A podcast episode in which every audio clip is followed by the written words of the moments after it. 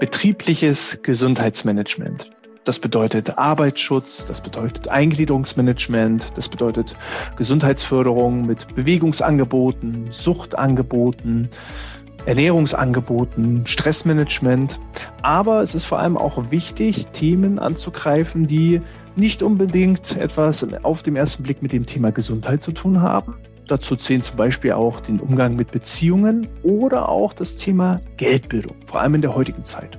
Manch einer wird jetzt sagen, was soll ich denn jetzt noch alles machen? Mich jetzt auch noch um die Geldbildung meiner Mitarbeitenden zu kümmern. Wann soll ich das machen? Und diese Fragen und warum es sich auch lohnt, darin zu investieren, das klären wir heute im BGM Podcast, der Podcast über betriebliches Gesundheitsmanagement für kleine und mittelständische Unternehmen. Mein Name ist Hannes Schröder und heute zu Gast zum zweiten Mal ist Katrin Löhr.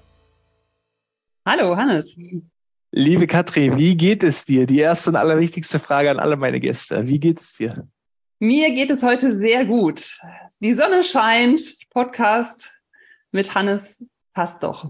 Ja, du bist ja, ich brauche dich ja nicht fragen, ob das dein erster Podcast ist. Äh, ich weiß es ja bei dir schon, dass du auf jeden Fall äh, mindestens schon einen Podcast äh, aufgezeichnet hast, nämlich mit mir. Und ich weiß auch schon, dass du auch deinen eigenen Podcast hast. Was ist das für ein Podcast? Was machst du sonst so eigentlich, wenn du nicht gerade Podcasts aufzeichnest? Genau, ja, der Podcast Finanziell Glücklich. Und äh, diesen Podcast gibt es unter anderem, weil du mich doch sehr in Sachen Podcast inspiriert hast, mir viele gute Tipps gegeben hast und ähm, ja, ich mich damit auch immer wieder gut austauschen konnte. Ja. Und äh, daneben sage ich immer, der Podcast heißt finanziell glücklich und ich mache auch Menschen finanziell glücklich. Und das ist somit das Schönste, was man machen kann. Ich ja. bin äh, zum einen Professorin an der Fachhochschule Dortmund, nämlich für Finanzwirtschaft. Und äh, zum anderen bin ich auch äh, aktiv im Bereich der Finanzbildung. Wir haben vor zehn Jahren Funny Money gegründet, haben seitdem verschiedene Finanzbildungsinitiativen ins Leben gerufen. Ähm, wir machen auch Finanzen für Frauen mit Financial Wellness. Wir machen äh, seit einiger Zeit auch Financial Wellbeing, wo wir Unternehmen ähm, finanzielle Bildung für die Beschäftigten anbieten. Und äh, ja, Privat habe ich äh, zwei wunderbare Kinder und wohne mit meiner Familie in Köln. Wir hatten ja das letzte Interview im September letzten Jahres. Da ging es um das Thema auch äh, finanzielle Bildung zur Steigerung des Wohlbefindens. Und da gab es eben auch so als Reaktion darauf, ja, jetzt soll ich mich auch noch um die Finanzbildung meiner Mitarbeitenden kümmern? Was soll ich denn noch alles so machen? Ist das auch so ein Ausspruch, den du immer wieder auch in deiner Arbeit erlebst? Und wie gehst du damit um? Lohnt es sich denn, sich mit dem Thema zu beschäftigen? Oder ist das letzten Endes bloß äh, ja irgendwie eine Machart, damit du irgendwie was zu tun hast? Ja, äh, das ist eine interessante Frage. Also die Reaktionen sind sehr unterschiedlich. Wenn äh, gerade wenn ich mit ähm, Arbeitgebern spreche oder Personalverantwortlichen, ähm, oftmals ist die meiste Reaktion ist äh, tatsächlich, wenn das Thema vorher nicht bekannt ist, eher so ungläubiges Schauen und dann auf einmal, ach so, ja klar, natürlich, ne, Finanzen beschäftigt unsere Mitarbeitenden.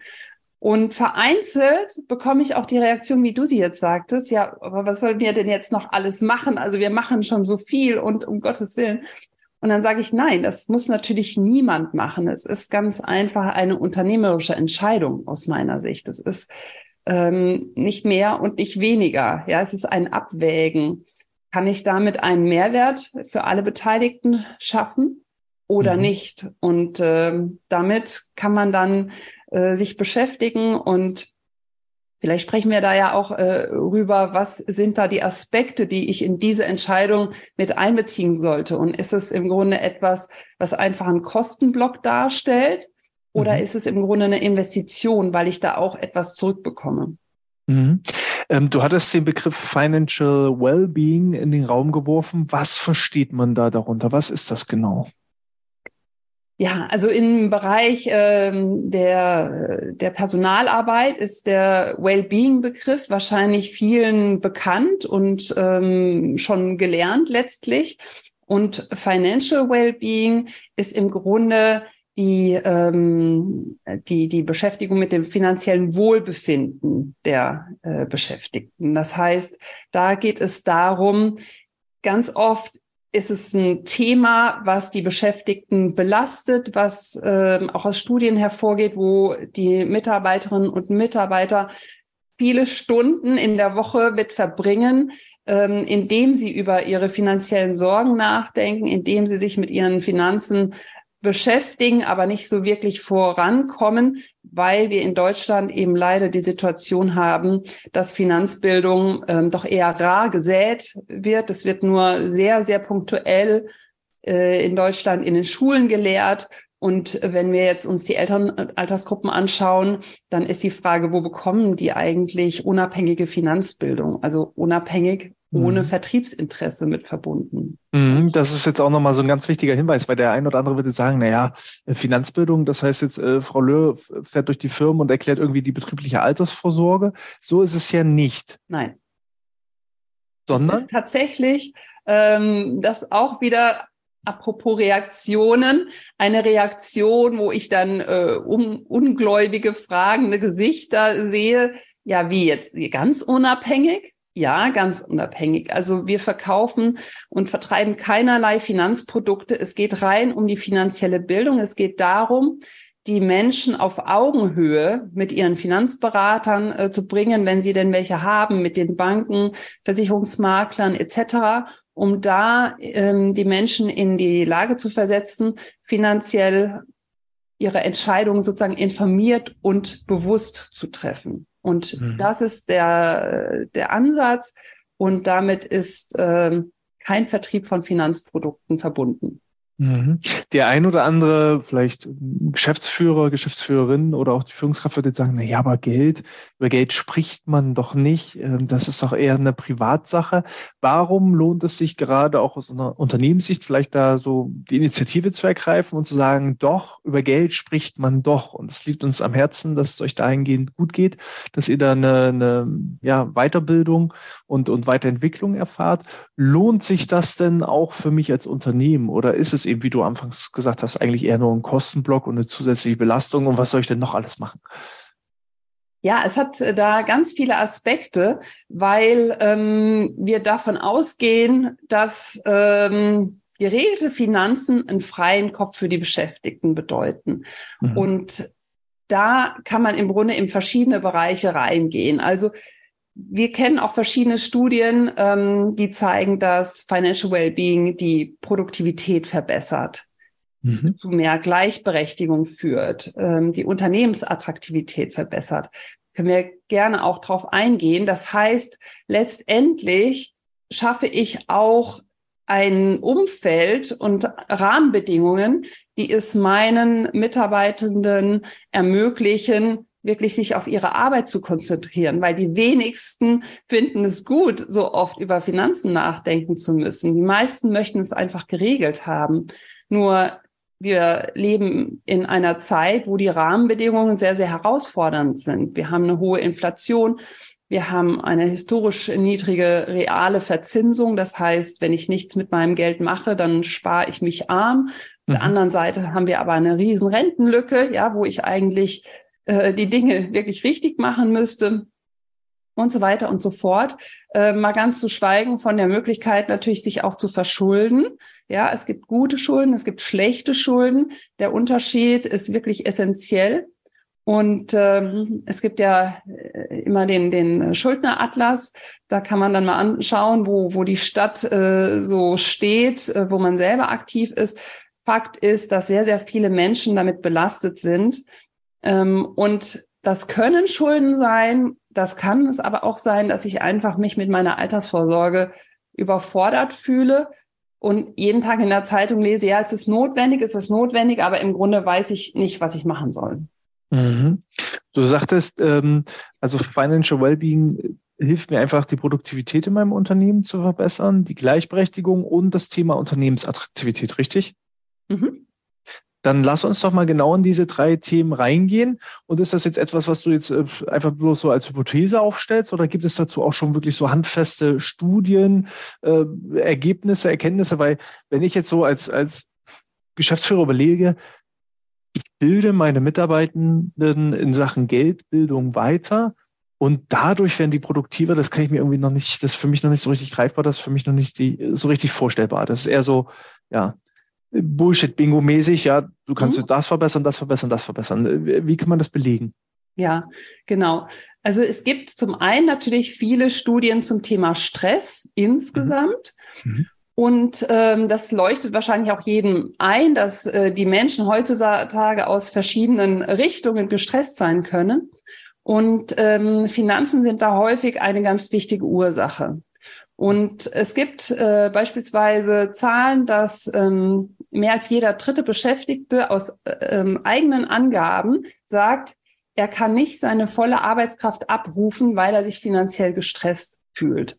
Das mhm. heißt, ein Aspekt in Bezug auf Finanzbildung im Unternehmen ist die Entstressung in dem Thema Finanzen.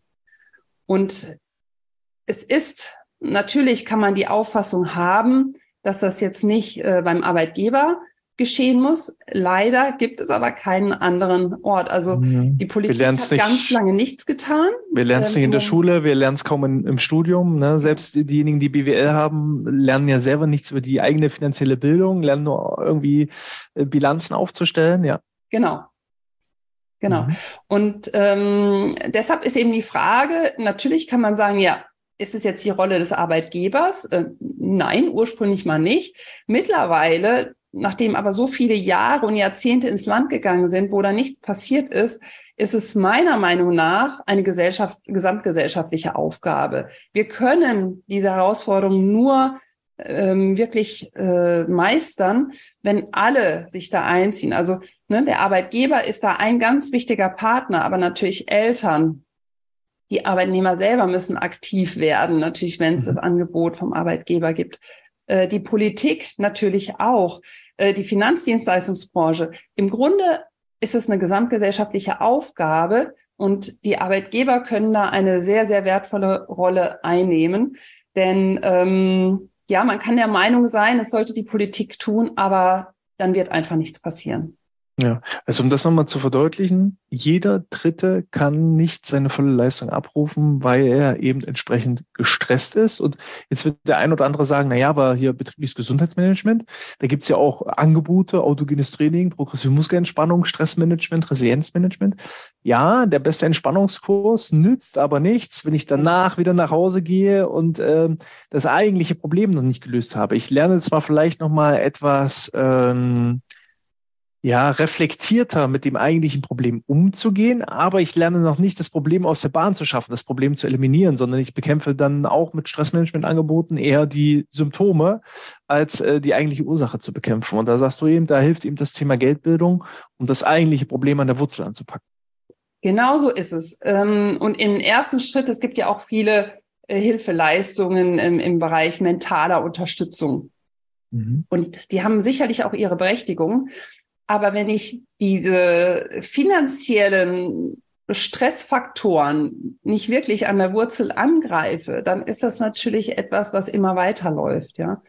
Mhm. Und ähm, das, ja, wäre dann effizienter, wenn man einmal damit aufräumt. Und das Schöne ist ja, ich sage immer, es ist keine Atomphysik, mhm. sondern man muss dafür nicht Finanzen studiert haben. Man braucht eine gewisse Grundkenntnis und schon wird dieses Thema auch etwas im Sinne positiv entzaubert. Also es macht nicht mehr so viel Angst. Und mhm. ähm, damit kommt schon ganz viel Ruhe rein. Ja. Mhm. Und das ist auch etwas, glaube ich, wenn man gewisse Regeln einfach befolgt, dann ist, ist der Erfolg fast unumgänglich, oder? Ja, genau. Also ähm, das, das ist das Schöne. Ich sage immer, wir leben im Grunde im Paradies für Privatanleger heutzutage und keiner merkt's. Mhm. Also natürlich haben wir die Rahmenbedingungen, die herausfordernd sind, die würde ich mir vielleicht auch anders wünschen. Aber letztendlich haben wir auch die Produkte und die Möglichkeiten heutzutage, die hatten wir vor 20, 30 Jahren nicht in dem Sinne, gerade wenn es darum geht, ähm, äh, ja auch mit kleinerem Budget ähm, Kapital aufzubauen. Ja, das, da haben wir hervorragende Möglichkeiten. Und wir arbeiten ja mit einem Fünf-Schritte-Programm, mhm. wo man wirklich sehr strukturiert seine Finanzen angehen kann, egal ob ich jetzt Konsumschulden habe oder die großen Summen auf dem Konto, auf dem Girokonto oder schlecht verzinst. Ähm, natürlich sind die Schwerpunkte und To-Dos dann unterschiedliche, aber ich kann immer wieder diese fünf Punkte ähm, durchgehen. Ich selber mache die fünf Schritte auch einmal im Jahr. Und das macht einfach Sinn, ja, mhm. äh, sich da regelmäßig einfach wieder mit zu beschäftigen. Wir vergleichen es ja auch so mit dem Thema Zimmer aufräumen. Ja, mhm. da muss man vielleicht auch immer mal wieder Grund reinbringen und hat sich, haben sich Dinge eingeschlichen. Und so ist es da auch. Wenn man einmal aufgeräumt hat, dann ist ganz viel ähm, klar und auch wie man im Zimmer aufräumt, wenn alles seinen Platz hat, habe ich auch schnell aufgeräumt. Und äh, bis das aber der, in, der Fall ist, macht es Sinn, da einmal letztlich ähm, sich grundsätzlich damit zu beschäftigen, sich mit sich selber zu beschäftigen, zu reflektieren. Wie denke ich über Geld? Wie ist meine Haltung zum Thema Geld? Zu reflektieren, wie ist das im Elternhaus letztlich gelebt worden? Möchte ich das so übernehmen oder habe ich das automatisch gemacht? Weil das ist auch ein ganz großes Thema, dass es im Grunde zufallsbasiert ist, wie ich mhm. mit meinen Finanzen aufgestellt bin, je nachdem, wie ich geprägt wurde. Und das Elternhaus ist da häufig dann die prägende Institution, sagen wir mal. Es können aber auch andere äh, Menschen natürlich eine wichtige Rolle gespielt haben. Und sich das bewusst zu machen und zu überlegen, möchte ich das so, passt es oder ist es eher limitierend für mich? Fühle ich mich klein? Fühle ich mich unwissend, dumm? in dem Thema, ähm, das gehört auch dazu. Mit einfach, einfach den Erfolg vom Zufall befreien. Und ähm, ja. ich glaube, deshalb verstehen wir uns auch so gut, weil das Thema Geld, Geldbildung und das Thema Gesundheit so unglaublich viele äh, Parallelen haben. Also Geld mhm. ist ja immer nur dann von, von Notwendigkeit und ist ein Thema, wenn immer kein Star ist. Hat, ja. man irgendwann ein gewisses finanzielles Polster er, erreicht, dann hat man eine Sicherheit, dann hat man eine Ruhe und dann ist Geld auch auf einmal überhaupt nicht wichtig. Geld ist immer nur wichtig, wenn genau. kein Star ist. Und ähnlich ist es ja auch beim Thema Gesundheit. Äh, ja. Es gibt leider äh, tausende von Krankheiten, aber nur eine einzige Gesundheit. Und solange man gesund ist, äh, spielt das alles keine Rolle. Aber wenn man dann es einmal erfahren hat, irgendwie äh, mit Krankheit auch kämp zu kämpfen zu müssen, ja, dann äh, merkt man eben auch, die Grundlage all, allen Glücks, Glückes ist halt einfach das Thema Gesundheit. Und, und ja, so genau. ist es eben auch beim Thema Finanzen. Ähm, weißt du, wie viele Ehen alleine geschieden werden aufgrund von Geldproblemen? Hast du da eine Zahl irgendwie griffbereit? Ich, ich, ich glaube äh, irgendwie Davon jede. habe ich keine Zahl, aber Geld und Beziehung ist natürlich ein Riesenthema. Und ähm, du sprichst Scheidung an. Selbst bei ähm, Paaren, wo die Beziehung intakt zu sein scheint, ist es trotzdem so, dass die ja, Geldbeziehung oftmals auch eher zufällig zustande kommt und auch eher sag mal, geprägt dadurch, wie war es denn bei den Eltern? Jetzt muss man sagen, in Deutschland sind wir da aus meiner Sicht leider immer noch sehr traditionell unterwegs, mhm. was äh, oftmals auf Kosten ähm, der Unabhängigkeit der Frau geht. Und aus meiner Sicht ist die Unabhängigkeit einer Frau in der Beziehung immer gut für die Beziehung, ja, mhm. weil das äh, letztlich einfach natürlich auch Augenhöhe bringt und ähm, es früher oder später natürlich schon sehr problematisch sein kann, dass äh, die Frau es abgeht. Und ähm, ich habe neulich äh, eine Zahl gehört, dass immer noch 30 Prozent der Frauen die Finanzen komplett auslagern, sozusagen an den Partner. Und äh, das finde ich doch sehr bedenklich, weil dem Partner kann was passieren. Du hast Scheidung, Scheidung angesprochen äh, Finanzen sind nichts, was man irgendwie mal so eben aufteilt. Natürlich kann einer den Hut aufhaben, gar keine Frage. Aber letztendlich so eine Basis sollten beide haben. Und ähm, ja, die Quittung bekommt man dann entweder im Rahmen der Scheidung oder wenn man äh, als Frau dann selber denkt, so, also irgendwie passt das hier alles nicht mehr, ja. Ich, ich habe dann so eine Zwangsabhängigkeit. Ja. Genau, genau. Und ja. so diese freiwillige äh, auch im ungewollten äh, Trennungsfall, Falle des Todes, kann das natürlich ja. zu riesigen Problemen führen, ja. Genau, genau, ja. Und äh, äh, ja, deshalb ist, ist Geld in der Beziehung ein, ein sehr, sehr wichtiges Thema. Mm, hast du zum Thema Produktivitätssteigerung ähm, durch, durch Financial Wellbeing noch weitere Punkte, die wir besprechen müssen? Ansonsten wäre das, was du jetzt gerade gesagt hast, natürlich schon die ideale Vorlage, um zum Thema Gleichberechtigung überzugehen. Da sind hm. wir ja schon mittendrin. Aber ich will natürlich auch nichts äh, übergehen. Äh, inwieweit also, Produktivität äh, gibt es da noch Ergänzungspunkte? Ja, wenn, wenn so ein Arbeitgeber jetzt sagt, warum soll ich das machen? Ähm. Durchschnittlich verbringen ähm, Beschäftigte 13 Stunden jeden Monat ihrer Arbeitszeit damit, sich Sorgen über ihre finanzielle Situation zu machen. Okay. Und bei 16 Prozent sind es sogar mehr als 20 Stunden monatlich. Wow. Also das ist im Grunde ja jeden Monat ein Produktivitätsverlust, der schon ähm, enorm ist. Und es mhm. gibt auch noch eine Schätzung von Barclays, äh, wo ähm, im Grunde festgestellt wird, dass ähm, der Unternehmensgewinn durch die durch Geldsorgen verursachte geringere Produktivität der Mitarbeiter um vier Prozent sinken kann. Also mhm. im Grunde ist es so, die Mitarbeitenden sind so ein wichtiger Faktor im Unternehmen. Und wenn ich die in die Lage versetzen kann, dass sie einen freien Kopf haben und nicht belastet sind durch diese finanziellen Stress, habe ich eben dadurch ähm, einen Produktivitätsgewinn und versetze meine, mein Team in die Lage, einfach ihr Bestes zu geben, was sie ja geben wollen in der Regel. Ja, also ähm, finanzielle Sorgen ist ja jetzt kein Hobby, dem ich nachgehe, sondern eher so eine sehr ja unschöne Erscheinung. Und damit verbunden ist natürlich auch die Dankbarkeit letztlich, wenn ich das mal los bin. Ja, mhm. das ist natürlich auch eine extreme Entlastung und extreme Energiefreisetzung. Ja. Vor allem, äh, was du jetzt gesagt hast, ähm, durch Geldsorgen entstehen sozusagen vier Prozent weniger Gewinn, weniger ähm, wirtschaftlicher Erfolg. Das, das ist ja dann sozusagen der Anfang vom Ende. Das ist ja so eine Art ja. Negativspirale. Ja. Äh, meine Mitarbeiter haben vielleicht Geldsorgen, weil ich vielleicht auch ähm, gar nicht mehr als Unternehmen mithalten kann mit den steigenden Inflationskosten, da irgendwo äh, einen Ausgleich zu schaffen. Äh, dadurch entstehen Geldsorgen, Geldprobleme. Die Mitarbeitenden haben nicht so richtig gelernt, mit dem Thema Geld umzugehen.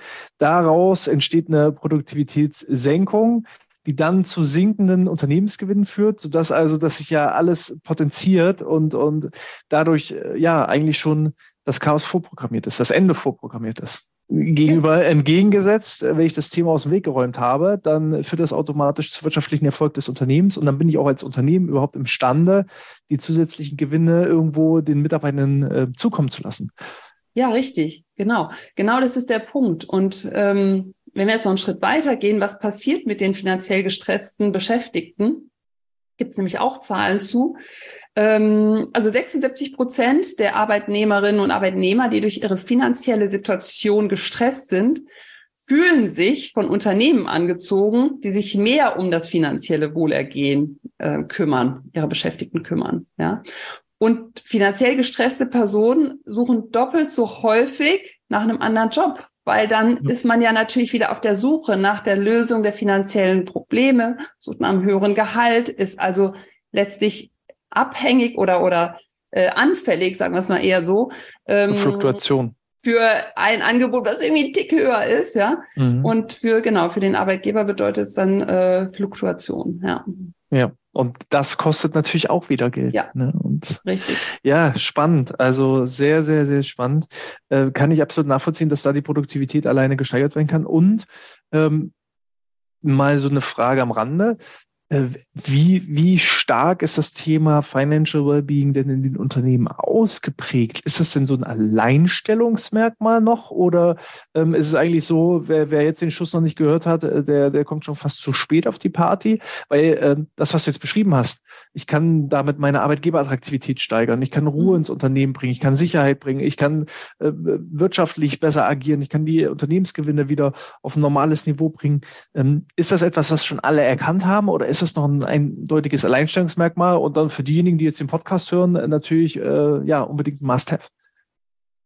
Genau, also auch dazu ähm, kenne ich Zahlen. Rund fünf Prozent der Unternehmen bieten wohl ähm, Unterstützung in diesem Bereich an. Ähm, und es ist aber eine Vielzahl von äh, oder oder äh, sozusagen die die der Wunsch danach ist äh, sozusagen bei über 70 Prozent. Bei den Jungen ist es noch viel höher. Ähm, das heißt, das ist im Grunde teilweise tritt es jetzt auch auf in Umfragen, die durch die Unternehmen gemacht werden, dass das wirklich proaktiv gefordert wird. Und ähm, es ist im Moment ein Trend und ich würde sagen, im Moment kann man sich damit noch sehr schön abheben. Aber es ist spürbar, dadurch, dass das im Grunde ein Rechenexempel ist, äh, dass das ähm, ganz schnell geht und letztlich ist es irgendwie ein Must-Have. Und du hast es angesprochen, Fachkräftemangel. Ähm, die Unternehmen sind natürlich auch daran interessiert, sich von anderen abzuheben und da letztlich einen Mehrwert zu bieten im Bereich, der noch wenig abgedeckt ist und der aber so stark natürlich auch bei den Beschäftigten auch präsent und relevant ist. Ähm, nur fünf Prozent, und das ist ja bezogen wahrscheinlich auf alle Unternehmen, die es gibt. Äh, mhm. Da wäre jetzt nochmal aus, aus deiner Erfahrung heraus, sind das eher so die Großkonzerne, die sich schon mit dem Thema beschäftigen, oder ist es eher der, der, der kleine Handwerksbetrieb mit zehn Mitarbeitenden? Ganz interessant. Also äh, ich kriege dann auch immer so Vermutungen sozusagen äh, äh, platziert, äh, ja, das waren ja nur die Großen. Nee, das kann ich überhaupt nicht bestätigen. Okay. Ähm, Weil das ist nämlich das Interessante. Wir sind ja, ja. hier im Podcast BGM ja. für kleine und mittelständische Unternehmen, ja. also eher weniger Großkonzerne. Aber äh, ich hätte jetzt nämlich auch vermutet, wahrscheinlich die fünf Prozent, das sind bloß die ganz großen, sonst kümmert sich ja, gar keiner nee, darum. Also die, die, da, da gibt es natürlich auch welche, die das anbieten. Aber aus meiner Erfahrung her hat das auch was mit Kultur zu tun. Ne? Mhm. Also äh, mir fällt auf, dass da Unternehmen sind mit ähm, einer Kultur, die teilweise auch Inhaber geführt sind, die einfach sagen, hey, wir brauchen das, ich verstehe das, ja. Ähm, teilweise haben die sogar vor Jahren schon mal so was eigenes probiert, dann naja, sagen wir mal, nicht ganz vorteilhaft gebrandet. Ja, mhm. das ist halt natürlich auch immer noch wichtig, ja, dass man das irgendwie nicht zu, ich sage das ganz plakativ, raus aus den Schulden oder sowas. Ja, das ist natürlich mhm. dann als Arbeitgeber das Angebot wurde alle drauf liegen. Ja, also wir arbeiten ja mit finanziell glücklich, ja, hin zum finanziellen Glück, ja. weil darum geht's ja. Also hinzu statt weg von. Mhm. Ja. Und ähm, also das, äh, das ist unsere Erfahrungen sind bisher wirklich äh, querbeet, ja. Mhm. Okay. Ähm, dann würde ich mal zu dem zweiten Punkt, den du gesagt hattest, also das Thema Gleichberechtigung. Ähm, inwieweit kann finanzielle Bildung, Financial Wellbeing, wie, wie, wie kann das zu mehr Gleichberechtigung führen? Ist es ausschließlich dieses Thema, dass ich äh, den Frauen Hilfe zur Selbsthilfe an die Hand gebe und äh, dann sind sie unabhängiger von, von den Männern oder inwieweit ist das auf das Unternehmen direkt bezogen, das Thema Gleichberechtigung? Ja, also ähm, wir haben ja gerade im, im Bereich Fachkräftemangel oft mal das Thema, Mensch, wir müssen im Grunde dafür sorgen, dass wir auch für die Frauen attraktive Arbeitgeber sind, weil da ganz viel Potenzial liegt, ja. Das ist ja auch in Deutschland, sagen wir mal so traditionell ein Feld, oder sagen wir zumindest in Westdeutschland äh, besonders auffällig, dass ähm, da viele hochqualifizierte Frauen ähm, nicht in der Lage äh, sind oder in die Lage versetzt werden, dass sie auch so arbeiten können, wie sie es dann auch mit ihrem Leben vereinbaren können, mit mhm. Kinderbetreuung etc. Ähm, da spielen natürlich auch die Männer eine Rolle. Also ne, ist, ist natürlich letztlich ähm, mal wieder auch eine Frage der Rollenverteilung, aber auch eine Frage der Angebot äh, von Kita etc. Und der Arbeitgeber kann da natürlich eine, eine sehr große Rolle spielen, indem ähm, er bestimmte Angebote auch in Bezug auf die Frauen äh, platziert und Financial Wellbeing. Das haben wir im Rahmen unseres Programms ähm, Financial Wellness von Frauen für Frauen mal ganz unabhängig äh, von dem ursprünglichen Arbeitgeberangebot festgestellt, dass es eben sein kann, dass ich mal Spezialangebote mache für Frauen, die einen geschützten Rahmen darstellen, weil die Finanzsprache doch ja eher männlich geprägt ist, eher hart und ähm, unabhängig davon äh, jetzt äh, Karrierestufe oder Bildungsstand ähm, Finanzbildung einfach nicht verbreitet ist. Und wenn man Studien mhm. anschaut, ist es so, dass äh, Frauen da noch etwas schlechter gestellt sind als Männer. Das ist das mhm. eine. Aber das andere ist auch, was wir vielleicht auch aus anderen Bereichen kennen, dass die öfter sagen, weiß ich nicht, ne? Wo die Männer sagen, ja klar, weiß ich doch, ne? Hier, zack. Und dann wird mal ein bisschen was geraten. Ähm, und das zeigt einfach, dass da eine hohe Unsicherheit ist. Und jetzt kommt's aber. Statistiken zeigen auch, dass die Frauen eigentlich erfolgreicher sind bei der Geldanlage, mhm. weil okay. sie von Hause aus letztlich im, im Durchschnitt, in der Breite ähm, sehr, sehr gute äh, Eigenschaften mitbringen, die für die Geldanlage sehr wertvoll sind. Ja? Was sind das so für Eigenschaften? Also zum Beispiel Geduld, mal bei einer Strategie bleiben, ja. ähm, nicht, also in, in den Studien heißt es immer Overconfidence, ja, bei den Herren, die sagen, ja, ich weiß, welche Aktie steigt und fällt. Das ist bei den Frauen nicht so äh, verbreitet, also sprich diese Überzeugtheit, ich weiß jetzt, die Aktie steht und fällt. Und damit handeln die Männer häufiger als die Frauen. Und das wiederum führt zu höheren Transaktionskosten, die in der Regel nicht durch höhere Renditen reinkommen. Und deshalb sind das im Grunde so Eigenschaften, dieses ja investieren, dieses dann dranbleiben, bei der Strategie bleiben, äh, das sind äh, dann eben die Eigenschaften, die sich ähm, durchaus in ja bis zu 1,5 Prozent mehr Rendite pro Jahr auszahlen. Also ganz interessante Zahlen gibt es da auch. Und deshalb ist es natürlich ein spannendes äh, Feld, mal ein Spezialangebot auch für Frauen äh, zu machen, um das mal in Ruhe auch thematisieren zu können und aber ja. auch um das sprachlich ähm, anders aufzuziehen, um das Look and Feel anders aufzuziehen, mhm. weil wir haben es ja nicht mit dem normalen Thema zu tun. Also das ist zumindest meine Erfahrung. Wenn ich mit dem Thema Finanzen komme, dann also auf Party oder sonst was, dann so, was, echt, Finanzen, ja. Also das ist jetzt nicht so verdächtig, dass das irgendwie so riesen viel Spaß macht. Dabei ist es das meist unterschätzte Thema überhaupt, aus mhm. meiner Sicht. Ja, weil geregelte Finanzen sind ja so wohltuend, deshalb auch Financial Wellness, ja, ja. Ne? bei den Frauen Wellness Session. Geregelte Finanzen sind einfach extrem ähm, wohltuend und äh, wir haben den Gender Pay Gap, nochmal jetzt in Richtung Gleichberechtigung. Äh, mhm. Äh, wir haben den Gender Pension Gap. Was, was, was, was, was steckt hinter diesen beiden Begriffen? Also was, was, was bedeutet das? Was äh, stecken da auch für Zahlen dahinter? Genau, genau. Also wir haben ähm, ja für 2022 ein äh, Gender Pay Gap von, zwei, äh, von 18 Prozent. Das ist was, unbereinigt. Was, was, heißt das? Was heißt das? Das bedeutet, was steckt dahinter?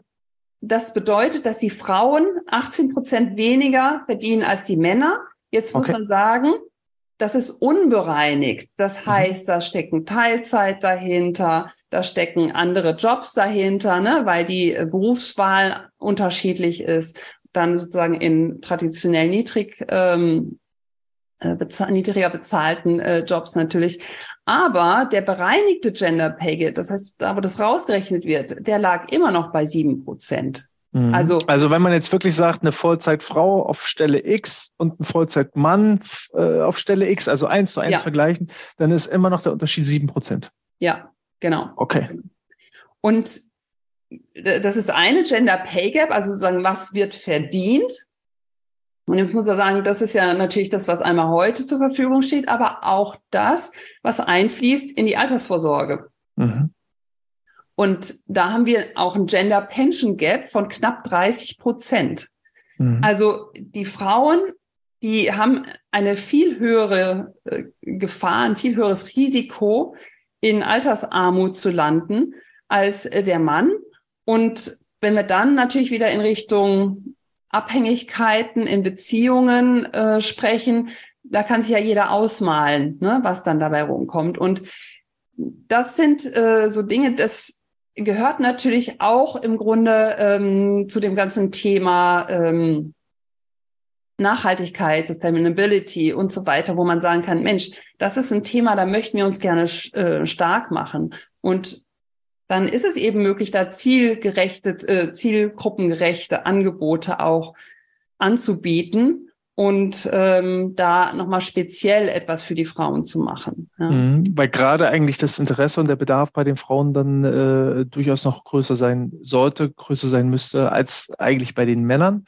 Ähm, man muss jetzt aber dazu sagen, du bist jetzt nicht ausschließlich spezialisiert auf die Frauen. Ihr betreut nee, beides, Männer und Frauen, sondern deine Spezialisierung ist äh, Finanzbildung und Unternehmen. Genau, genau. Und wir haben einfach gemerkt, dass es äh, Sinn machen kann, ähm, nicht immer, aber in zum Beispiel gerade bei Azubis ne, nochmal ein extra Programm zu haben. Ähm, also bei uns ist so sozusagen so das Look and Feel bei den Schülerinnen, Schülern, Azubis, Studierenden ist sozusagen ja wild, unkonventionell und so. Ähm, für die Frauen haben wir ein extra Programm, ja, einfach weil das auch nochmal äh, ja so eine wertvolle Zielgruppe ist, wo so viel Potenzial ist und ähm, wo dann auch vielleicht mal im Rahmen äh, von einem Weltfrauentag oder nochmal die, auf dieses Thema aufmerksam gemacht wird, weil das Wichtige ist, dass man jetzt aktiv wird. Ja, mhm. und wenn die Zeit ins Land geht und die Rente vor der Tür steht, dann ist halt, es wird immer schwieriger, sagen wir es mal so. Mhm. Ja, und mhm. je früher man startet, desto besser. Und ähm, wir haben aber auch sehr gute Erfahrungen mit gemischten Gruppen gemacht. Also das ähm, haben wir auch. Das ist jetzt nicht so, dass es nur so oder nur so geht, mhm. aber diese äh, zielgruppenspezifischen Angebote zu haben, finden wir einfach sehr, sehr wertvoll. Mhm. Also ich kann einfach äh, zielgruppenspezifische Angebote machen. Ich muss es nicht zwangsläufig, ich kann die auch ja. durchmischen. Mhm. Ähm, neben dem äh, Geschlechtergleichberechtigung ist natürlich auch, glaube ich, ähm, die Stellungsgleichberechtigung, weil man könnte ja jetzt sagen, na ja, ähm, diejenigen, die eher im Niedriglohnbereich äh, tätig sind, für die ist es bestimmt nicht so interessant, weil die haben ja kaum was zum Sparen und Anlegen. Andersrum muss man genau denken. Für genau. die ist es noch viel, viel, viel, viel wichtiger, als ja. es für die hochbezahlte Führungskraft. Aber ja. die Denke ist halt immer genau andersrum. Äh, ja. Viele werden wahrscheinlich sagen, ach, das interessiert vielleicht maximal die Führungskräfte, aber alle anderen, für die ist es doch nicht relevant. Nein, man muss genau andersrum denken und genau dieses andersrum denken führt dann eben auch nochmal zu deutlich mehr Gleichberechtigung. Bin ich komplett bei dir. Und ähm, das ist auch nochmal ein wichtiger Punkt, weil Niedriglohnsektor zeigt auch, die Finanzbildung ist nochmal niedriger. Und ähm, wir wissen ja heute mit der Inflation. Der Hebel ist dadurch größer sogar. Und der noch, ne? Also Hebel also, ist größer. Und die Themen sind vielleicht leicht andere. Zum Beispiel ähm, ist da eine Steuererklärung auf einmal, äh, sag mal, ein warmer Geldsegen, ja, ja ein warmer ja. Geldregen. Und ähm, da im Grunde die, die Schwellen abzubauen und das ist halt auch nochmal in Richtung Hebel, was du sagtest. Ähm, den Niedriglohnsektor trifft natürlich die Inflation ganz besonders. So. Mhm. Und dann wollen alle im Grunde Gehaltserhöhung. Mhm. Natürlich, ist legitim. Wir wissen aber auch alle, was es den Arbeitgeber kostet, ein Gehalt mhm. zu erhöhen, was beim Arbeitnehmer ankommt. Und dann eher, eher zu sagen, ich optimiere mal das Netto, was da mhm. ist, das hat häufig einen viel höheren Hebel wiederum ja, als ja.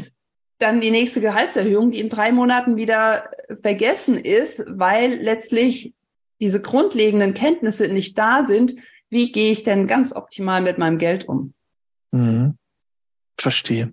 Echt mega ähm, Unternehmensattraktivität. Ein bisschen sind wir in das Thema schon reingegangen, mhm. auch im Sinne der, des Alleinstellungsmerkmals, aber gibt es denn auch da äh, zum Thema Financial Wellbeing erhöht sozusagen die Unternehmensattraktivität? Gibt es da Studien, gibt es da Zahlen? Weil wir Menschen sind ja alle äh, unterschiedlich. Ne? Es gibt eher so diejenigen, die so auf Zahlen, Daten, Fakten stehen und nicht so aus dem Bauchgefühl heraus. Ich bin eher so der Bauchgefühlmensch. Aber ähm, ich bin mir sicher, da gibt es ja bestimmt auch schon irgendwelche Ergebnisse. Ja, also vielleicht fange ich da mal mit einem Zitat an von einem ähm, Arbeitnehmer von einer Veranstaltung, der sagte nur, ja, also er kann sich jetzt eigentlich gar nichts Besseres vorstellen, weil endlich kann er mal die Finanzen angehen im Rahmen seiner Arbeitszeit. Klammer auf, das ist auch nochmal eine Entscheidung, ne, die man treffen kann im Rahmen der Arbeitszeit oder außerhalb. Das war ein Angebot im Rahmen der Arbeitszeit. Unabhängig natürlich und ich bin dann begleitet und kann letztlich da meine Finanzen regeln. Und das hat schon so eine Verbundenheit im Grunde ausgestrahlt, ja. Äh, und das ist, glaube ich, stellvertretend für dieses Gefühl, wow, mein Arbeitgeber kümmert sich, weil wie wir am Anfang gesagt haben, Mensch, Kostenblock und, und Investition, die meisten denken erstmal, Mensch, das ist jetzt aber echt, äh, ja, sehr an die Beschäftigten gedacht. Ist es ja auch. Das Schöne ist halt nur, dass diese Unternehmensattraktivität sich dann gleichzeitig natürlich auch so auswirkt, dass ich im Rahmen des Fachkräftemangels mich noch gut darstellen kann. Dass ich, also was wir auch immer machen und anbieten, ist im Grunde so ein Employer Branding Package dazugeben. Weil wenn ich das doch als Arbeitgeber schon mache, dann doch bitte auch nach außen kommunizieren dann noch gerne auch ähm, mich als Pionier positionieren. Im Moment geht es noch, ja. Mhm. ähm, und äh, da im Grunde ja nach außen scheinen, um letztlich dann auch neue Mitarbeiterinnen und Mitarbeiter gewinnen zu können. Ne? Und ähm, ich hatte es ja eben schon gesagt, also ähm, es sind ähm, 73 Prozent der Arbeitnehmerinnen und Arbeitnehmer finden Benefits wichtig, die zur finanziellen Sicherheit beitragen. Das ist mhm. eine ganze Menge. Also es sind Zahlen, die die sind im Grunde ja so aussagekräftig, dass ich mit dem Thema Finanzen einfach äh, ja ganz viel treffe. Jetzt ist es natürlich so, muss man vielleicht auch dazu sagen, Finanzen ähm, werden auch gerne rausgeschoben. Ja, also mhm. ich glaube, ich behaupte immer, das ist vielleicht ein bisschen ins Blaue, aber ich behaupte es trotzdem, Finanzen ist so eines der Themen, was am liebsten aufgeschoben wird. Ja, mhm. ohne dass ich das jetzt wirklich erforscht hätte. Aber das ist so meine subjektive Wahrnehmung. Und ähm, da einfach zu sagen, ich habe als Arbeitgeber ein Programm und auch mal einen Anlass zu tun, ich mache es jetzt, ja, da ist jetzt sozusagen wieder ein Kick-off, da nehme ich jetzt mal teil, dann mache ich diese fünf Schritte und dann ist auch wieder gut, weil mhm. für die wenigsten ist es jetzt ein neues Hobby, muss ja auch nicht sein. Ähm, und letztendlich, äh, ja, habe ich dann das immer mit meinem Arbeitgeber verknüpft. Ne? Mhm. Ähm, definitiv, vor allem es schafft eben doch einfach einen schönen Anlass, um sich äh, mit seinen Kolleginnen und Kollegen auszutauschen. Nicht jeder ähm, hat ja immer irgendwo ein Gesprächsthema, was man nutzen mhm. kann. Und wenn dann alle natürlich auch gerade mit dem Thema beschäftigt sind und dann gibt es sicherlich auch irgendwo gewisse Zyklen, wo es immer wieder Sinn macht. Also zum Beispiel, wenn eben wieder die, die Steuererklärung erledigt werden muss, dann kann man ja. halt schon mal bei dem Kollegen äh, oder bei der Kollegin also beim Kollegen oder der Kollegin nachhaken, Mensch, wie sieht's denn bei dir aus? Hast du das schon erledigt und was ist denn bei rausgekommen und wie sieht's denn aus? Dann hat man immer auch gleich so einen schönen Aufhänger. Das schafft Bindung, das schafft Loyalität einfach auch. Ja. Und äh, wie du schon sagst, nur fünf Prozent aller Unternehmen bieten sowas aktuell an. Und dann ja. ist es eben auch ein deutliches Alleinstellungsmerkmal und kann eben auch zur Unternehmensattraktivität beitragen. Und ja. noch ein wichtiger Punkt, ähm, ich merke das im Bereich des betrieblichen Gesundheitsmanagements. Hm, wenn ich sowas eben auch nach außen propagiere, noch ähm, kommuniziere, dass ich sowas anbiete für meine Beschäftigten, dann ziehe ich auch automatisch Leute an, die sich für diese Themen interessieren. Mhm.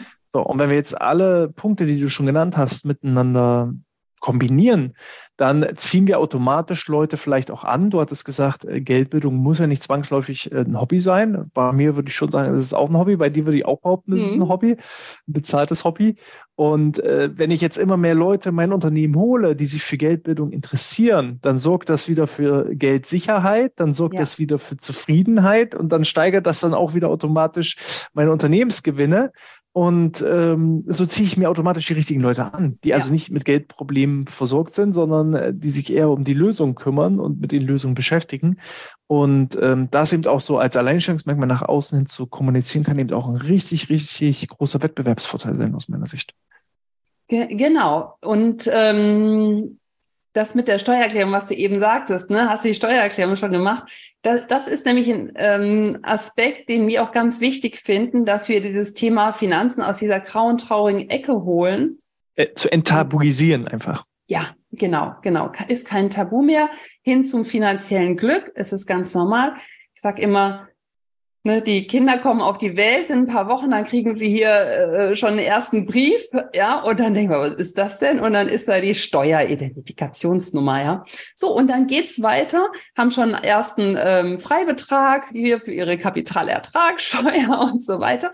Und dann geht's weiter, ja, bis zum Sterbebett sozusagen. Und dann macht es doch Sinn, auch die Beziehung zum Geld äh, doch mal wirklich so zu gestalten, dass sie ähm, nicht stresst, sondern im Gegenteil dass äh, sie wirklich eine Ruhe reinbringt, weil Geld kann ja ganz, ganz positiv sein. Ich würde sagen, Geld ist erstmal neutral, ja, und dann kann es halt in die eine oder in die andere Richtung ausweichen und ähm, es macht auf jeden Fall Sinn, den negativen Aspekt da rauszunehmen und es mit positiven Dingen zu verknüpfen. Und was aber auch genauso wichtig ist, noch in Bezug auf Austausch, also es ist zumindest ähm, unsere Überzeugung, wenn dann Fragen zu klären sind, ja, die vielleicht auch mal in Richtung Konsumkredit gehen können, dann läuft das bei uns anonym ab. Also dann ist das mhm. im Grunde über eine Plattform, wo äh, sich die Teilnehmerinnen und Teilnehmer auch nicht untereinander sehen, wo der Chat privat ist, wo die Fragen vorher eingereicht werden können oder in den Chat geschrieben werden, wo äh, die Eintragung anonym ist letztlich, damit eben ja dieses doch ja auch äh, private Detail dann vielleicht nicht alle erreicht und wo ich dann wirklich auch jede Frage stellen kann und mich nicht blöd fühlen muss. Weil irgendwann mhm. gibt's ja auch so eine unsichtbare Grenze, die vielleicht auch bei jedem unterschiedlich ist. Und dann möchte man vielleicht nicht unbedingt von dem äh, oder mit dem ähm, ja, ähm, Team. Vorgesetzten Kollegen. Team und Vorgesetzten Kollegen ähm, möchte das nicht unbedingt teilen. Und das ist, denke ich, auch genauso äh, wichtig. Und das kann man dann halt auch schön kombinieren. Ja, wann macht man Dinge zusammen und was ist dann einfach ja anonym? Hast du äh, zum Thema Unternehmensattraktivität nochmal so richtig knallharte Zahlen, Daten, Fakten? Weil ich weiß, wir haben auch immer wieder einige Studierende unter unseren Zuhörern und Zuschauern, die dann immer sagen, ja, ihr habt zwar gesagt, Unternehmensattraktivität ist äh, das wirkt sich aus äh, beim Thema Financial Wellbeing, aber ich brauche dann noch eine Studie oder irgendwie eine Quelle oder ähnliches. Hast du dann noch irgendwas? Also was ich da sagen kann, ist, ähm, dass ähm, hier im Grunde, wie, wie viel sich äh, das ähm, wünschen. Also äh, zum mhm. Beispiel hat Aaron in Zusammenarbeit mit, Arbeit mit Statista da einiges mhm. gemacht. Ja. Und ähm, das hatte ich aber eben auch schon mal so ein bisschen angerissen, ne, wo es eben je nach Zielgruppe bei äh, ja über 70 Prozent liegt. Ähm, dass ausgewählte Finanzthemen oder vollumfängliche Unterstützungsangebote durch den Arbeitgeber gewünscht werden. Mhm. Und wer auch sehr viel dazu gemacht hat, wenn es jetzt äh, für Studierende ist, die äh, Studien ist Mercer, die mhm. Unternehmensberatung. Und äh, wen ich auch nennen kann, ist PwC. Ne? Mhm. Auch diesen sozusagen einen der ähm, Big Four, die äh, da auch sehr viel Studien zu haben. Mhm. Gibt es denn, weil ich weiß, im Bereich des betrieblichen Gesundheitsmanagements, da gibt es auch immer so einen knallharten Return on Invest. Auch das ist eine, ist eine Frage, äh, die mir immer gestellt wird. Äh, ja, Herr Schröder, wenn ich jetzt hier so ein BGM aufbaue, wann rentiert sich das denn? Was kommt denn dabei raus? Es ist ja schließlich immer als Invest auch zu verstehen. Äh, beim BGM ist es so, ein Euro reingeben, 2,70 Euro zurückzubekommen. Da ist der Return on Invest 2,7. Äh, ähm, wie sieht das aus beim Thema Geldbildung? Gibt es da auch etwas, äh, wo, wo man sagen kann, äh, das lohnt sich? Also ich habe äh, noch keine Studie aus Deutschland. Ich habe okay. eine aus den USA. Ja. Und zwar hat das äh, amerikanische Consumer Financial Protection Board äh, in einer Studie ermittelt, dass jeder US-Dollar, der von Arbeitgebern für Financial Wellness Initiativen ausgegeben wird, einen Produktivitätsgewinn von drei US-Dollar generiert. Okay, also bewegen wir uns da beide auf einem ähnlichen Niveau. Ist, ist ähnlich, wusste ich jetzt auch nicht mit dem BGM, finde ich ganz interessant, ja. Ja, ja. Ähm, und ich bin mal gespannt, wann die ersten Zahlen dann aus Deutschland kommen. Aber äh, ja, ich ähm, gehe mal davon aus, dass das auch in dieser äh, Richtung liegen wird. Ähm, wir haben ja besprochen, welche unterschiedlichen Faktoren da einwirken. Aber, Aber ich sag mal, eins zu drei heißt eine Rendite von 300 Prozent. Das ist schon kein schlechtes Investment. Schon, genau, ja. ja. In Zeiten von Inflation und äh, Niedrigzinsen. Äh, wie, wer jetzt sagt, Mensch, das klingt total interessant, äh, die Katrin wirkt auch sehr sympathisch. Wie, wie kann denn so eine Finanzbildung vermittelt werden? Ist das eine Art einmaliges Angebot? Hältst du da einmal einen Vortrag oder ist das irgendwie eine Vortragsreihe? Ist das online? Ist das digital? Sind das Aufzeichnungen? Ist das in der Arbeitszeit, außerhalb der Arbeitszeit? Einige Punkte hast du da ja schon mal angerissen. Mhm. Wie kann ich mir das denn vorstellen? Wie sieht das so in deinem Alltag aus? Weil da kann ich mir vorstellen, dass ja, dass das auch nochmal wichtig ist für einige, das Ganze greifbar zu machen. Genau. Und äh, tatsächlich ist da der Rahmen auch relativ weit, je nachdem, was ist es für ein Unternehmen, was ist gewünscht.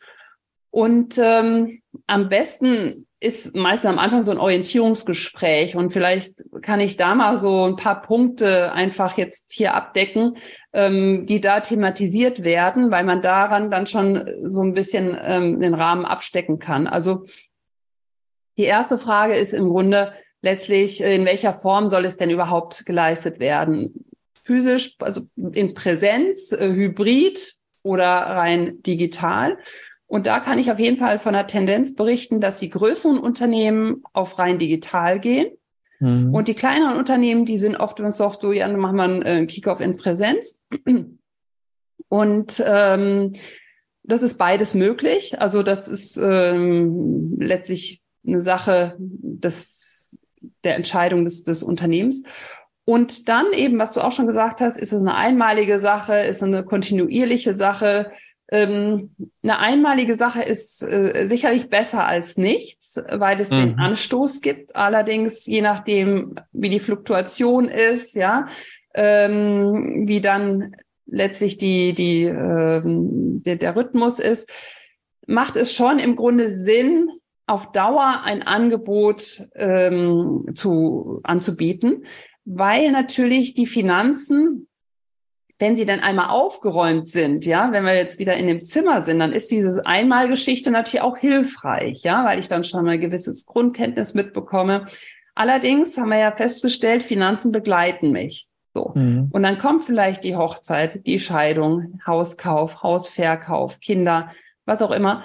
Und äh, da kommen ja immer im Grunde weitere Fragen. So, und mhm. wenn ich dann als Arbeitgeber einfach eine kontinuierliche Unterstützung da bieten möchte, dann ist es etwas anderes, als wenn ich das jetzt einmalig anbiete. Es ist beides denkbar. Allerdings ähm, der Mehrwert ist aus meiner Sicht natürlich bei dem kontinuierlichen Angebot dann ähm, höher, weil natürlich auch neue Mitarbeiterinnen und Mitarbeiter äh, immer wieder letztlich von einem ähm, Rhythmus von Kickoffs äh, dann, dann partizipieren und letztlich das eingespielt ist. Ja? Mhm. Und dann gibt's noch die Frage, in welchem Rahmen. Also ähm, angenommen, jetzt heißt es, ich möchte rein digital anbieten, möchte ich die Plattform an sich, wo wir sagen, wir gehen durch das Fünf-Schritte-Programm, wir bieten regelmäßig einen Kickoff an, wir haben, äh, wir haben letztlich ähm, ja, Downloads ähm, zur Verfügung gestellt und so weiter. Ähm, ein weiterer Baustein wäre sozusagen, das wäre dann nächstes Paket, möchte ich regelmäßige Live-Coachings in der Gruppe. So, mhm. Also dann werden eben individuelle Fragen da geklärt.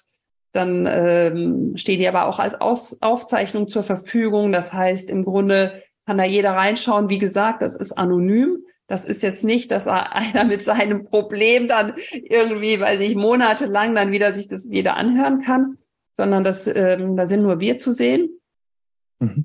Oder was wir noch als äh, drittes Paket haben, all das, was ich bisher gesagt habe, Online-Plattform, Live-Coachings, ähm, Einzelcoachings, also eine gewisse Anzahl sozusagen. Ja, das ist dann auch je nach Unternehmen, dass man sagt, wir möchten gerne ähm, ein gewisses Kontingent an Einzelcoachings zu bereitstellen, weil vielleicht manche Fragen nicht ähm, so gut in den Gruppencoachings geklärt werden können. Ja, weil ja, dann einfach individuelle Herausforderungen sind oder eben auch das genau. Thema Anonymität. Ne? Genau.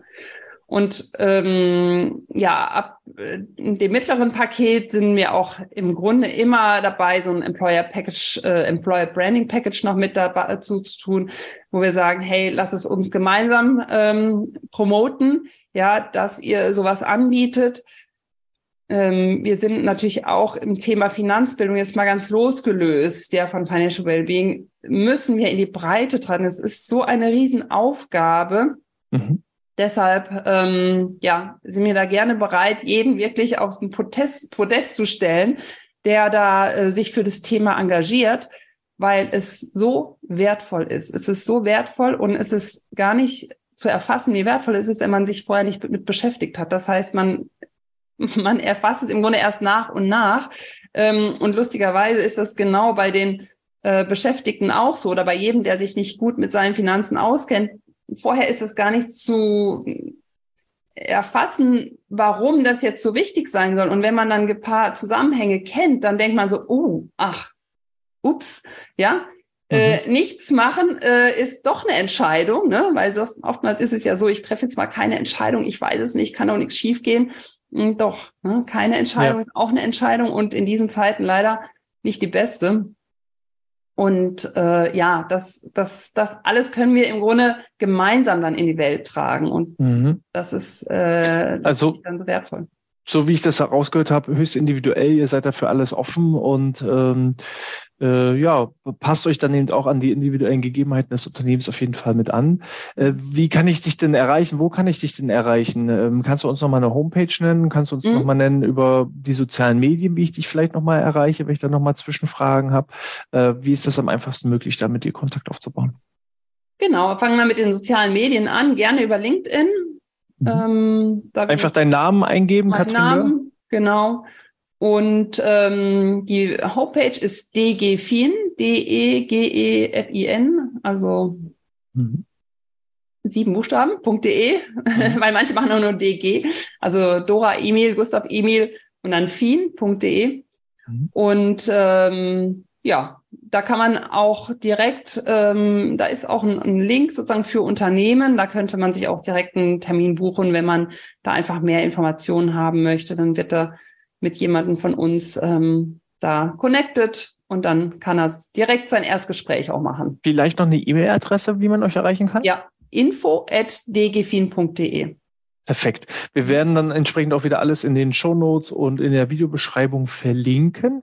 Eine Frage, Katrin, habe ich noch, ähm, bevor ich jetzt dann dazu übergehe, ob wir noch irgendwas von deiner Seite aus vergessen haben. Und zwar, ähm, Fünf Prozent aller Unternehmen bieten sowas im Moment an, nutzen sowas. Wir haben irgendwie zwei bis drei Millionen Unternehmen in Deutschland. Das heißt, da kommen eine ganze Menge ähm, an Unternehmen selbst jetzt schon zusammen, selbst wenn wir bloß von, von, von den fünf Prozent ausgehen. Du kannst ja nicht alle retten. Nicht alle liegen in deinem Einzugsgebiet. Äh, worauf muss ich denn achten, wenn du jetzt sagst, Mensch, selbst wenn ihr mich nicht sympathisch findet oder es irgendwie nie zu einer Zusammenarbeit kommt und ihr wollt euch trotzdem mit dem Thema beschäftigen, aus deiner Sicht, äh, worauf sollte man achten, wenn man jemanden anderen beauftragt, sozusagen die Geldbildung im Unternehmen äh, zu vermitteln? Was ja. sind so typische, ja, vielleicht äh, Best Cases oder, oder, oder, äh, ja, Fallstricke, wo ich ganz doll drauf achten soll? Kannst du uns da vielleicht so drei, vier, fünf Checklistenpunkte nennen, wo du sagst, das sollte jeder mitbringen, der das Thema Finanzbildung vermittelt?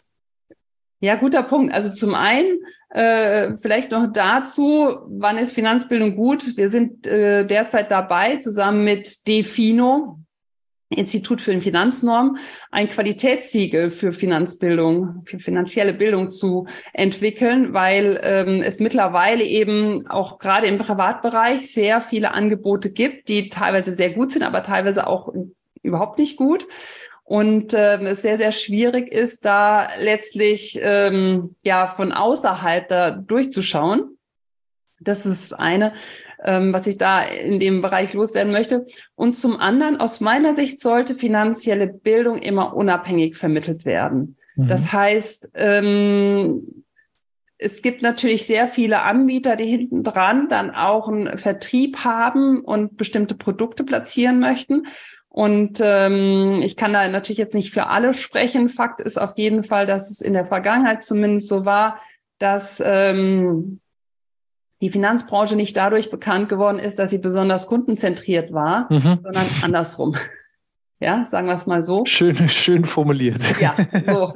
Und ähm, deshalb finde ich, sollte das jetzt erstmal getrennt sein. Ähm, das ist das Erste. Dann würde ich natürlich immer drauf äh, schauen, wie ist die Qualifikation von dem oder der, der die äh, Angebote macht ähm, gibt es da einen Prozess dahinter? Wie haben die Finanzbildung definiert? Auch das ist etwas, in Deutschland braucht man eigentlich nur sagen, ich mache Finanzbildung in Schulen und kriegt schon irgendwie ungefragt Applaus. Ja, und dann ähm, guckt man mal dahinter, was ist das überhaupt? Und ja, das ist halt auch nicht immer erfreulich. Das heißt, da wirklich zu gucken, was, was steht denn dahinter, weil Finanzbildung ist nicht gleich Finanzbildung. Die finanzielle Bildung ähm, die wir vertreten, ist sehr breit äh, definiert. Und ähm, wir richten uns nach der DIN-Norm. Das ist vielleicht auch nochmal etwas, was äh, den Anbietern ein Begriff sein sollte. DIN-Norm zu äh, 77230 zum Beispiel. Es gibt insgesamt drei DIN-Normen äh, im Bereich der äh, Finanzen. Und ähm, aus meiner Sicht sollten jegliche Inhalte, die in Bezug auf Geldanlage gehen, auf Basis von empirischen wissenschaftlichen Erkenntnissen erfolgen. Mhm. Und ähm, ja, das sind im Grunde so ein paar Punkte, wo ich darauf achten würde, damit ähm, ja schon mal sozusagen so bestimmte Eckpunkte dann stimmen. Ja. Perfekt. Vielen lieben Dank dafür schon mal, Katrin. Mhm. Gibt es irgendwas, äh, das Thema haben wir jetzt schon sehr breit umfächert, aber gibt es etwas, wo du aus deiner Sicht noch sagst, das wäre unbedingt noch wichtig, das haben wir noch vergessen, das haben wir noch nicht angeschnitten oder haben wir zumindest für diese Episode das Thema erstmal rund abgeschöpft? Weil ich weiß, du könntest wahrscheinlich Wochen über ich das könnte, Thema genau. reden. also vielleicht eins noch. Ähm, Finanzbildung geht uns wirklich alle an. Ja, äh, wir sprechen jetzt oder wir haben in Richtung Arbeitgeber gesprochen, aber äh, die Arbeitgeber oder Personalverantwortlichen sind ja vielleicht auch selber Eltern, Söhne, Töchter, was auch immer. Und da mal zu schauen, Mensch, wie kann ich denn das Thema Finanzbildung in meinem Kosmos nach vorne treiben? Weil das ist wirklich aus meiner Sicht eine gesamtgesellschaftliche Herausforderung. Und wenn wir alle es schaffen, das Thema wirklich auch ähm, ja im Sinne entzaubern oder zumindest aus dieser grauen, traurigen Ecke zu holen, damit wir in die, uns in die Lage versetzen, da gute, informierte und bewusste Finanzentscheidungen zu treffen, dann ist es sehr, sehr wertvoll und äh, dazu möchte ich gerne alle einladen. Das ist doch ein perfektes Schlussfazit, eine schöne Zusammenfassung und, und, und eine schöne ja, einfach, einfach ein schöner Abschluss. In dem Sinne, äh, lieber Zuhörer, lieber Zuschauer, ich bedanke mich, dass du auch dieses Mal wieder eingeschalten hast. Wenn dir das gefallen hat, dann gerne bewerte das doch mit einer 5-Sterne-Bewertung in iTunes oder der Apple Podcast App oder auch gerne mit einem Daumen nach oben auf äh, YouTube. Falls du Fragen hast, kannst du auch auf YouTube ganz bequem in der Kommentarfunktion deine Fragen stellen oder auch dein Feedback abgeben. Ich würde mich dann freuen, wenn du auch beim nächsten Mal wieder mit dabei bist. Ich verabschiede mich schon mal äh, von dir. Ich verabschiede mich schon mal von dir, liebe Katrin. Katrin. Ähm, bedanke mich nochmals und erfahrungsgemäß bekommt mein Gast nochmal so die letzten Worte. Vielleicht hast du noch ein schönes ja, Zitat für uns oder nochmal so einen letzten Rat, nochmal so einen letzten Tipp. Ähm, vielen Dank an alle. Katrin, die Bühne gehört dir. Herzlichen Dank, Hannes. Es hat sehr viel Spaß gemacht. Und ähm, ja, es ist nie zu früh, mit dem Thema Geld anzufangen. Deshalb gerne jetzt direkt loslegen, sich damit zu beschäftigen. Und dann Habt Spaß damit.